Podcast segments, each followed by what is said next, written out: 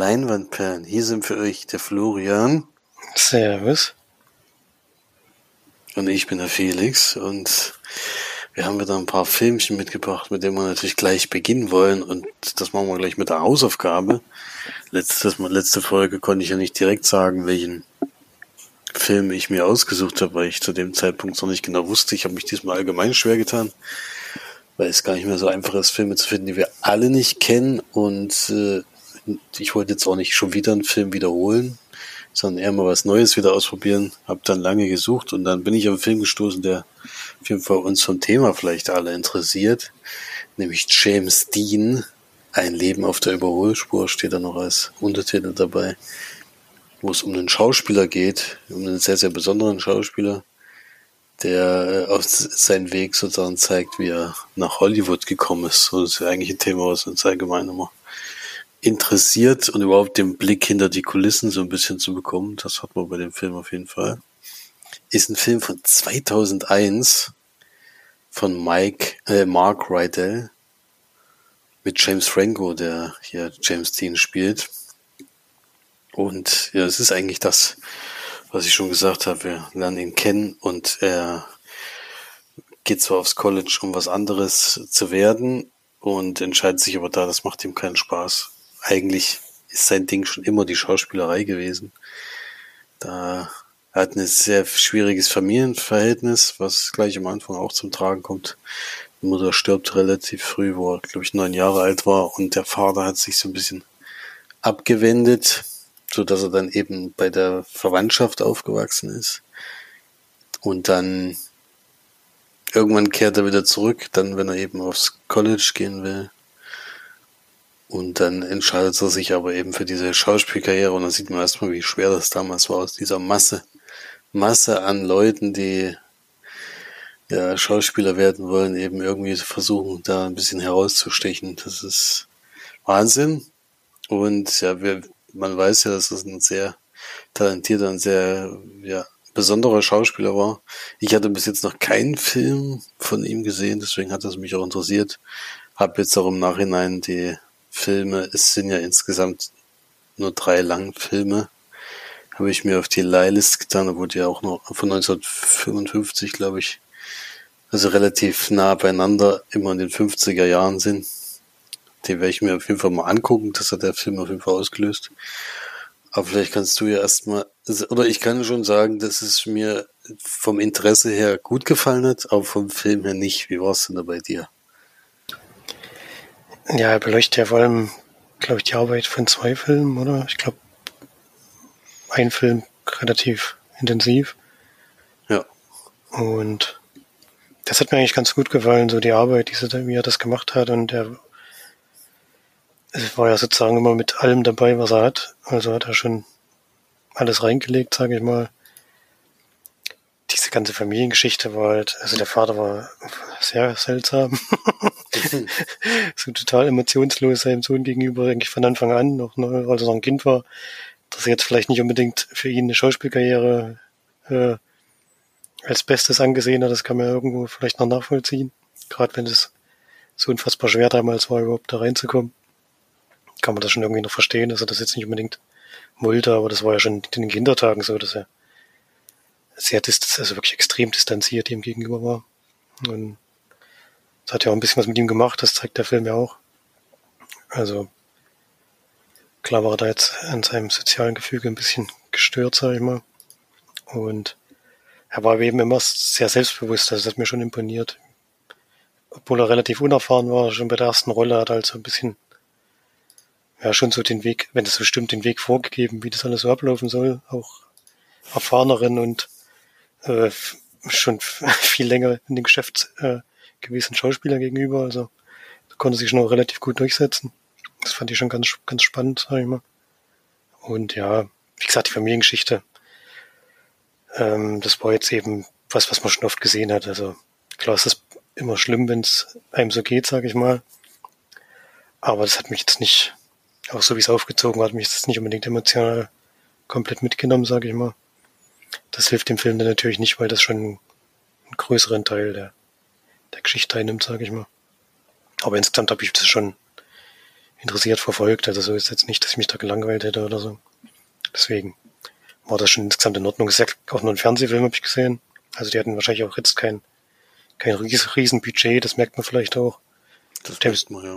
James Franco ist ja schon so der bekannteste darunter. Und ja, wie gesagt, ich fand es in Ordnung, aber jetzt auch nichts außergewöhnlich Gutes. Ja, war bei mir ähnlich. Also ich habe das auch, also ich fand es hat sich schon sehr bemerkbar gemacht, dass er dann doch sehr wenig Produktionskosten gegeben hat anscheinend. Äh, ich glaube, James Franco, da ist bekannt, weiß ich gar nicht, 2001. Ja, vielleicht war er da noch gar nicht bekannt. Fast, das kann sein. Ne? Ich kann mir fast vorstellen, dass der noch gar nicht so richtig äh, äh, bekannt war oder noch gar nicht so viel gemacht hatte. Ich weiß es nicht. Äh, hat er auf jeden Fall gut gemacht, fand ich. Äh, sieht ihm auch ein bisschen, also nicht total ähnlich, aber ich finde. Ehrlich gesagt wusste ich gar nicht, wie der aussieht. ja. Ich habe jetzt auch noch nicht so groß nachgelesen danach. Ne, ich habe dann doch relativ viel nachgeschaut, vor allem übers Ende. Also ich, ich wusste es zum Beispiel nicht, wie es ausgeht, ehrlich gesagt. Deswegen muss ich gar nicht äh, zu viel verraten. Ich weiß nicht, wie es da bei dir war. Das ist da so. Nee, das wusste ich auch nicht. Also wie kurz ja. jetzt sozusagen die Karriere oder so, das habe ich nicht gewusst. Ja, also da kam schon überraschend. Und ja, also wie gesagt, als Fernsehfilm ist, denke ich, in Ordnung und überhaupt interessemäßig war das schon mal äh, wirklich äh, mal ein Thema, was, was einen ja, interessiert überhaupt. Und deswegen fand ich es okay, den zu gucken, aber als Film selber kann ich den nicht unbedingt empfehlen, eher als, ja, wenn man wirklich mal so ein, so sein Lebens, Lebenslauf so ein bisschen filmisch sehen möchte, wie der anscheinend, also ich weiß jetzt nicht, wie nah es dran war, aber es war wohl relativ viele Fakten, die eben auch auf der Wahrheit beruhen. Deswegen, also wenn man da das sehen will, dann kann man den mal angucken, aber man sollte jetzt nicht zu viel erwarten, deswegen gebe ich da eine Durchschnittswertung mit 5 von 10. Ja, da würde ich mich anschließen. Das passt. Genau. Ja, das dann zu James Dean, ein Leben auf der Überholspur. Äh, und Florian hat auch noch was geschaut. Der hat es mir noch nicht mal verraten, deswegen kann ich gar keine Überleitung bringen. Muss ich aber gar nicht. Äh, da ist es für mich wenigstens auch noch eine Überraschung, was jetzt kommt. ja gut, ich habe ich hab jetzt nicht die Riesenknaller geschaut die Woche, aber ein Film, den du schon mal besprochen hast, glaube ich, wenn mich nicht alles täuscht, haben wir jetzt aber angeschaut, nämlich Jungle Cruise. Äh, auf Disney Plus gibt's den. Mit Emily Blunt und Dwayne Johnson in den Hauptrollen. Jesse Plemons spielt den Widersacher sozusagen. Und Paul Giamatti ist noch eine kleine Nebenrolle, den sieht man gar nicht mehr so oft, aber den finde ich eigentlich immer ganz cool. Spielt auch eine ganz witzige Rolle eigentlich, aber wie gesagt, eine relativ kurze. Und ja, ist ein Abenteuerfilm, würde ich mal sagen. Also geht drum, irgendwie so eine Pflanze zu finden, die wohl ewig, oder jetzt nicht unbedingt ewiges Leben, aber man kann damit wohl viele Krankheiten heilen. Und deswegen waren da schon viele Menschen hinter dieser Pflanze her. Ich glaube, es war eine Pflanze, wenn ich es richtig weiß. Oder ein Baum oder irgendwie sowas, ist ja egal. Und. Baum, ja. ja. Hm. Und eben auch Emily Blunt, die spielt Lilly und ist so eine, ja, ich weiß, ich weiß jetzt gar nicht ihren Rang. Also sie ist eben für die damalige Zeit eine sehr selbstbewusste Frau, die sich dieser Sache eben annimmt und das eigentlich auch ziemlich auf eigene Faust macht mit ihrem Bruder noch zusammen, der aber ja, da eben mit dabei ist, aber jetzt nicht so die, die tragende Rolle bei diesem Unterfangen spielt. Und Dwayne Johnson ist so ein Skipper von so einem Boot. Die sind ja dann viel auf dem Amazonas, glaube ich, unterwegs. Und er schippert die dann eben dort so in Richtung des Ziels, was sie haben. Sie haben da wie eine Art Schatzkarte entdeckt, ähm, mit der sie eben den, dann da auf die Suche gehen und versuchen, diese Pflanze oder Baum oder was auch immer es war zu finden. Ja, man sieht gar nicht mehr so viele Abenteuerfilme, deswegen war das eigentlich mal eine ganz schöne Abwechslung, sag ich mal. Aber es ist doch eher insgesamt eine seichte Kost, muss ich zugeben.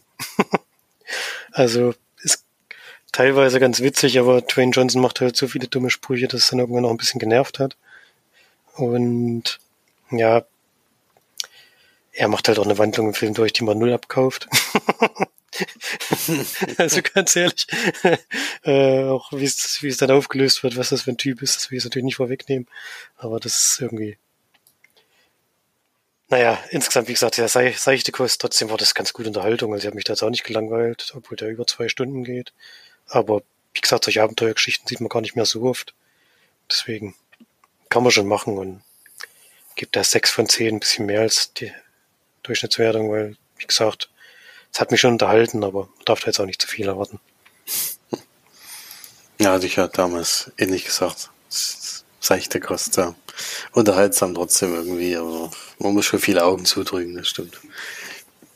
Ich, aber muss man ja meistens, wenn Drain Rock Johnson mitspielt. Ja, das stimmt. Ja, dann kommen wir mal zu dem Film, den ich noch zu Hause gesehen habe, auch ein Film, den ich nachgeholt habe, der irgendwie immer mal wieder auf der Liste war, dann wieder runtergefallen ist, dann wieder draufgekommen ist, weil er mir wieder eingefallen ist. War diesmal auch in der Auswahl zur Hausaufgabe. Ähm, habe ich aber dann fallen lassen nach dem Film geguckt, aber es klingt erstmal, es wäre total schlecht, ist aber nicht, aber es ist, glaube ich, ich wusste erstens nicht, ob Florian schon gesehen hat und zweitens ähm, war dann relativ lang und die, kurze Hausaufgaben sind ja immer beliebt. äh, und ich habe Below gesehen, der ein Film auch wieder aus dem Jahr 2001, das ist ja auch Zufall. Das ist eine Verfilmung von einem Buch, was denselben Titel hat, mit Johnny Depp und Penelope Cruz in den Hauptrollen. Ted, Ted Dem hat da die Regie geführt, übrigens auch dabei Franka Potente in einer größeren Rolle. Und es geht um George Young, der in, einem, in einer Familie aufwächst, äh, die immer sehr in Armut leben muss, wo die Mutter äh, äh, ja, nie zufrieden ist mit dem Leben, was sie führen, weil sie eben kein Geld haben oder nicht, nicht so viel Geld, wie sie sich fürs Leben vorgestellt hat. Deswegen kommt es da öfters zu Trennungen und wieder Zusammenkünften und wieder Trennungen und alles Mögliche immer durcheinander. Da wächst er so ein bisschen auf und kommt dann nach, nach einer gewissen Zeit mit seiner, mit seinem besten Freund nach Kalifornien und lernt da ein komplett anderes Leben kennen mit, ja, mit Stewardessen, die da immer mal äh, an dem Strand mit denen zusammen abhängen und äh, irgendwelche Drogen konsumieren. Und das ist halt ein ganz anderes Leben, was er eben vorher hatte. Und stellt dann ziemlich schnell fest, dass dieses mit, mit Drogen äh, zu handeln oder da irgendwas in die Wege zu leiten, wohl sehr erfolgreich sein kann. Und so entschließt er sich da auch mit einzusteigen. Das klappt dann relativ schnell sehr, sehr gut. Und er entscheidet sich dann eben auch selber größere Sachen zu machen und nicht eben nur irgendwelche Sachen weiter zu verkaufen, sondern schon auch zu importieren und was für sich alles. Und es beruht auf einem wahren Fall, ist tatsächlich der erste so kam es jedenfalls im Film rüber, der äh, Kokain in die USA geschmuggelt hat, der da erfolgreich war. Und das war eine, äh, ist eingeschlagen wie eine Bombe sozusagen. Der, der kam gar nicht hinterher, der konnte gar nicht so viel importieren, wie er hätte verkaufen können. Also es war Wahnsinn. Und äh, er wird aber relativ schnell einmal hochgenommen von der Polizei und ist dann auch im Gefängnis und kommt wieder raus und will eigentlich versuchen, anderes Leben zu führen und entscheidet sich aber dann doch wieder zurückzugehen, dieses Ding und das ein bisschen anders aufzuziehen mit einem Geschäftspartner, den er im Gefängnis kennengelernt hat. Und dann wird es immer größer, da geht das sogar dann so weit, dass er im Laufe des, des Films und wahrscheinlich auch in Wirklichkeit auf die ganz großen Größen eben in Kolumbien trifft und da äh, einer der wichtigsten Männer für die geworden ist. Ja, und dann sieht man eben so, wie das so dieser ja schnelle schnelle Erfolg kommt dann eben auch der schnelle Fall und dann wieder Erfolg und dann wieder Fall. Also es geht immer hin und her. Und das erleben wir mit. Ich kannte jetzt die wahre Geschichte dahinter noch nicht. Man äh, äh, man kriegt am Ende dann noch was gesagt äh, oder kriegt ein paar Einblendungen am Ende, die das Ganze auflösen. Und denke, das ist ein Film, den man gucken kann, äh, der aber auch meines Erachtens zu lang ist mit 124 Minuten. Irgendwie hat man dann dieses dann erkannt, ja, er hatte immer wieder Erfolg, dann ist es wieder mal ein bisschen in eine andere Richtung gelaufen, dann wieder Erfolg und all sowas. Das hätte meines Erachtens gekürzt werden können, dann wäre der, glaube ich, auch insgesamt interessanter gewesen. Das, worauf es am Ende hinausläuft, denkt man sich eigentlich schon den ganzen Film über. Und ja, also man kann den, man kann den gucken, den gibt's bei Netflix, das haben wir bei, bei James Dean gar nicht gesagt. Überraschend, dass das eben in so einem Fernsehfilm ist, der tatsächlich bei Prime im Angebot ist. Also falls man den, falls man den noch gucken will. Blow ist allerdings bei Netflix mit einem sehr jungen Johnny Depp und Penelope Cruz unterwegs noch. Kann man sich ja vorstellen, ist ja schon ein bisschen älter. Der Film und ja, kann man gucken, aber wie gesagt, äh, ist zu lang und ja, hält nicht die ganze Zeit die Spannung hoch und es ist ziemlich schnell klar, dass es, wie es, wie es laufen wird. Ja, deswegen habe ich den dann doch nicht als Hausaufgabe genommen. Genau. Blow würde ich auch trotzdem mit derselben Wertung äh, wie James Dean äh, geben. Das ist jetzt ein bisschen widersprüchlich vielleicht, aber James Dean hat uns, hat uns so ein Thema, glaube ich, mehr interessiert als noch so ein weiterer Drogenfilm. Da gab es ja dann doch jetzt schon einiges, deswegen da auch fünf von zehn Leinwandperlen. Ja, das war's zu Blow. Äh, hatte ich da recht damit, dass du den vielleicht schon gesehen hast? Nee, ich glaube, ich kenne den noch nicht. Aber da muss ich mal gehört, dass er jetzt nicht überragend sein soll, sage ich mal. Deswegen hatte ich auch nicht so die Motivation bisher. Ja. Nee, hatte. War er auch wirklich nicht. ja, okay. Dann äh, kommen wir noch zum zweiten Film, den du noch geschaut hast. Äh, ist das noch was, was ich vielleicht schon kenne? Das weiß ich ehrlich gesagt nicht. ähm, ob du den schon gesehen hast oder ob du den sehen willst. Das ist nämlich eine Jane Austen-Verfilmung. äh, guckt mir jetzt auch nicht unbedingt okay. immer freiwillig. äh, ich habe noch Emma gesehen, die so mit Enya Taylor-Joy in der Hauptrolle. Die mag ich eigentlich ganz gerne. Bill Nye ist noch dabei. Ja, und so ein paar mehr oder weniger bekannte Gesichter. Und natürlich ist man wieder in England irgendwann 19. Jahrhundert, glaube ich. Ich hoffe, ich vertue mich da jetzt nicht. Aber egal.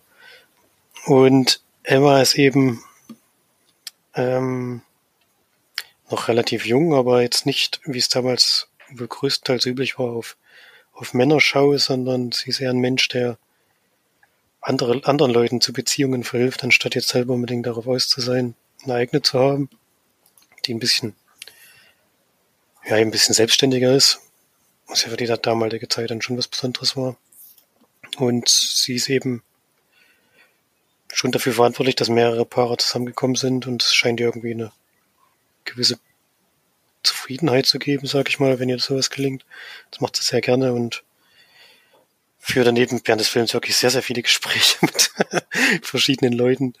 Ähm, und ja, darauf, daraus besteht der Film auch größtenteils. Dialoge ohne Ende, die mich leider alle nicht so wirklich interessiert haben. Äh, ich fand den Film äh, ein bisschen langweilig. Passiert jetzt nicht so wahnsinnig viel und ja, ich bin jetzt halt auch kein Riesenfan dieser Zeit, also habe kein Downton Abbey geschaut und ich habe natürlich Stolz und Vorurteil gesehen, der da schon deutlich besser ist, sag ich mal. Auch wenn er jetzt auch nicht mein zu meinen Lieblingsfilmen gehört. Aber Emma das konnte mich jetzt wirklich nicht überzeugen, weil das alles dahin plätschert und wird halt sehr, sehr viel nur gelabert und ja. Gibt sicherlich Leuten, die das gefällt. Es gibt ja da wirklich große Fans von Jane Austen Verfilmungen oder auch von den Romanen, aber mich hat das jetzt nicht, nicht unbedingt abgeholt. Deswegen kommt da höchstens bei vier von zehn Langamperen raus. Also es, ich habe mich wirklich so ein bisschen durchgequält und war jetzt nicht mein Film. Aber Stefanie wollten gerne gucken und habe ich, hab ich halt mitgeschaut und vielleicht hatte ich auch ein paar Mal die Augen zu. Geil. ich fand es wirklich kurz, nicht. kurz die Augen ausgeruht. Ich fand es wirklich nicht. Ich fand wirklich nicht besonders spannend und deshalb hat man auch gemerkt. Das klingt auch nicht so, dass ich den äh, tatsächlich auch ein Film, den ich äh, bisher äh, ich weiß sogar, wie das, wie das, wie das aussieht, das Bild dazu. Und hatte ich da schon direkt keinen Bock mehr. Vor allem bei der Beschreibung da auch. Nee, auch nix. Nix, nix für mich. Werde ich auch nicht gucken, das stimmt. Ja. Den gibt's wo? Den gibt's bei Prime. Ja, bei Prime, genau. Bei Prime, okay. Also falls da trotzdem Interesse besteht. Ja, es gibt ja, ähm, es gibt ja Fans von dem, gibt viele, die von dem Genre. Die, aber du wüsste jetzt auch gar nicht, ob, ihr, ob den äh, Dixer über den March gefallen ist. Ja auch Jane Austen schon guckt sie schon gerne, aber ich glaube, das klingt auch nicht so danach, als würde ihr das gefallen. Ich weiß gar nicht, ob ihr den schon kennt. Bin ich mir jetzt auch unsicher. Ja, die ist ja dem nicht, nicht so abgeneigt, deswegen vielleicht, vielleicht ist es ja was für sie. Ja. Und dann komme ich zu, schon zum letzten Film für diese Woche. Ich habe nämlich äh, einen Film wiedergeschaut, aber nicht denselben Film. Wie kann das sein? Geht das überhaupt? Ja. Es ist möglich, denn es gibt mal wieder ein amerikanisches Remake von einem, von einem Film, der eigentlich schon sehr, sehr gut war und jetzt aber nochmal neu aufgelegt wurde. Ich habe mir jetzt doch nach langer, langem Zögern mal angeguckt, weil ich gedacht habe, ich gucke jetzt doch mal, ob was angepasst, verändert oder was ich wurde. Und zwar handelt es sich um einen dänischen Film, nämlich The Guilty. Der wurde neu gemacht für Netflix mit Jake Gyllenhaal in der Hauptrolle. Und mehr gibt's da ja eigentlich nicht, ne? Da sind noch ein paar kleine, ganz kurze Nebenrollen. Ansonsten ist es meistens eher eine meiner favorisierten Filmarten. Äh, mag ich sehr gerne. Sehr kleinen Raum mit sehr wenig Mitteln. Äh, wenn das gut funktioniert, da muss die Story natürlich auch passen. Da gibt's auch viel, viel Mist. Aber ich mag es eigentlich, wenn es so reduziert wird und dann trotzdem spannend ist. Das ist, das muss man erstmal schaffen. Und äh, es geht im Endeffekt um einen Mann, der bei der Polizei wohl relativ lange schon auf Streife gearbeitet hat und ihm ist da was unterlaufen, was wohl gerichtliches Verfahren nach sich zieht. Und dafür wird er eben erstmal von der Straße runtergeholt und in die Notrufzentrale gesetzt. Und dort kriegt er einen Anruf von einer Frau, äh, die sehr komisch klingt und vor allen Dingen mit ihm spricht wie mit einem Kind. Und nach einer gewissen Zeit merkt er, äh, das macht die mit Absicht, weil sie möchte, dass der Fahrer nicht erkennt, dass sie nicht mit ihrem Kind telefoniert, sondern mit, mit der Polizei. Und dann kommt schnell raus, die Frau ist wohl entführt worden und es ist wohl auch noch ein Kind im Spiel.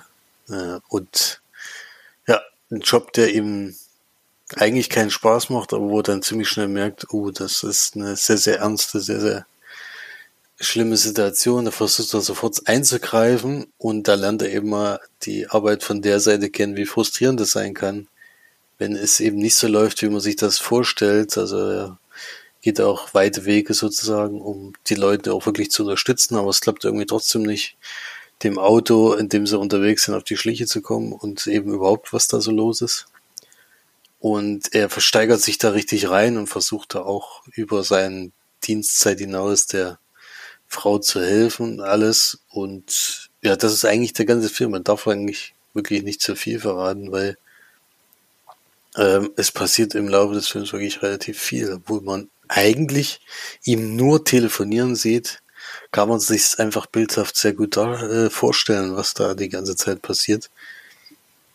Im Hintergrund und das macht diesen Film irgendwie so spannend, dass äh, er deine Vorstellungskraft äh, herausfordert, als, als eben dir alles zu zeigen. Also muss ich sagen, hat mir beim zweiten Mal gucken wieder gut gefallen und sogar, da hat mich auch nicht gestört, dass das jetzt die amerikanische Variante ist.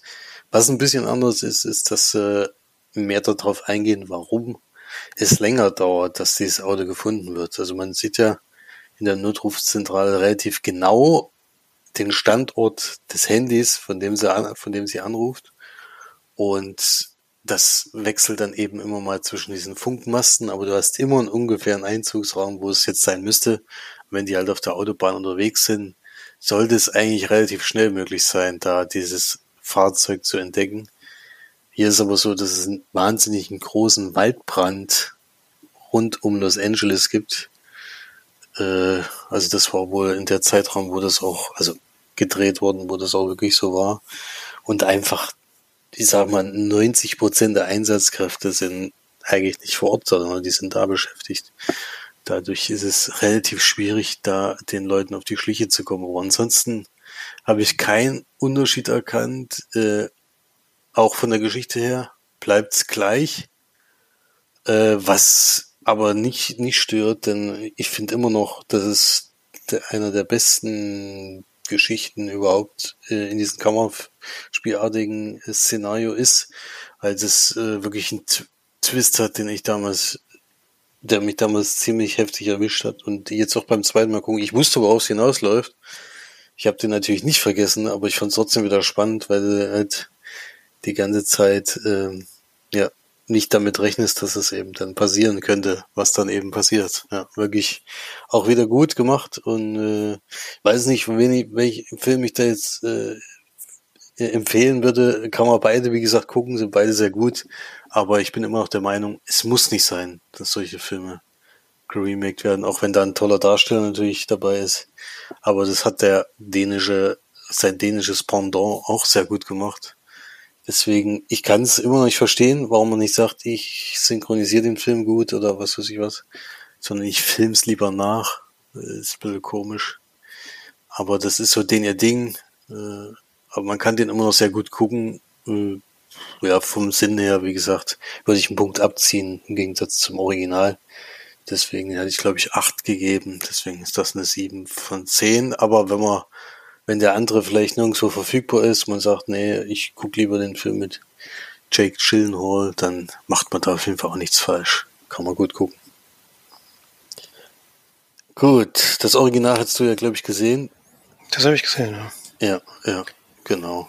Das sind auch beides sehr kurze Filme. Also das ist eben auch das Kammerspiel. Gehört meistens dazu, dass es wirklich äh, zeitlich begrenzt ist. Ja. Kann man auf jeden Fall gut gucken. Gut, dann war's das eigentlich schon für diese Woche. Wir haben, denke ich, alle Filme besprochen, äh, die wir gesehen haben und gucken mal, was es nächstes, nächste Woche wird. Du kannst uns ja eigentlich noch, wir wissen zwar, dass du ne, demnächst äh, das Land verlassen wirst. Auf jetzt, nicht, jetzt nicht aus politischen Gründen, sondern aus äh, Erholungsgründen. Wir wissen schon mal, dass du nächste Woche nicht dabei sein wirst, aber willst du denn uns noch eine Hausaufgabe aufgeben für nächste Woche? Äh, Mir geht so wie ich die glaub, letzte da Woche. hast du jetzt noch nicht dran gedacht, deswegen. Nee, ich habe ich hab noch, ich habe zwar mal geschaut, was neu auf den Streamingdiensten war, aber da war nichts dabei bisher. Ich muss mir auch mal auf die Suche gehen. Es wird wirklich nicht einfacher. Es wird nicht einfach, ne? Wenn nichts Neues, Spannendes dazukommt, das ist halt das. Ja, müssen wir mal gucken. Nee, dann kannst du ja vielleicht den nächsten Tagen nochmal gucken und dann gibst du es halt nochmal durch. Das passt schon. Gucken wir uns dann trotzdem an und dann äh, werde ich nächste Woche mal mit March sehen, ob du uns wieder ein Highlight rausgesucht hast. Gucken wir mal. Aber bis dahin äh, wünsche ich eine schöne Woche. Jetzt ist ja gerade temperaturmäßig so, dass man schon vom Sommer reden kann, auch wenn es jetzt gerade mal hier wieder richtig stark gewittert hat zwischenzeitlich. Aber äh, ansonsten sind die Temperaturen ja schon sehr hoch. Man kann trotzdem ins Kino gehen. Abends stört das ja nicht so besonders. Da kann man sich auch ein bisschen abkühlen und alles, kann ins Kino gehen. Kommt ja jetzt wieder einiges, auch in nächster Zeit bin ich sehr gespannt, was da, also da werde ich auf jeden Fall einiges gucken von. Und äh, Florian verabschieden wir in den Urlaub, der wird jetzt zwei Wochen eigentlich nicht da sein, ne? wenn ich mich richtig Ja, erinnere. Genau. Also zwei, die nächsten zwei Folgen müssen wir auf ihn verzichten. Äh, und dann ist er aber auch wieder da und dann hat er wahrscheinlich jeden Abend einen Film geguckt. Also der kann da eine Folge alleine machen. Schauen wir mal. Gucken wir mal. Alles klar, dann äh, eine angenehme Zeit und bis bald. Äh, wir, wir hören uns nächste Woche wieder. Bis dahin. Tschüss. Tschüss.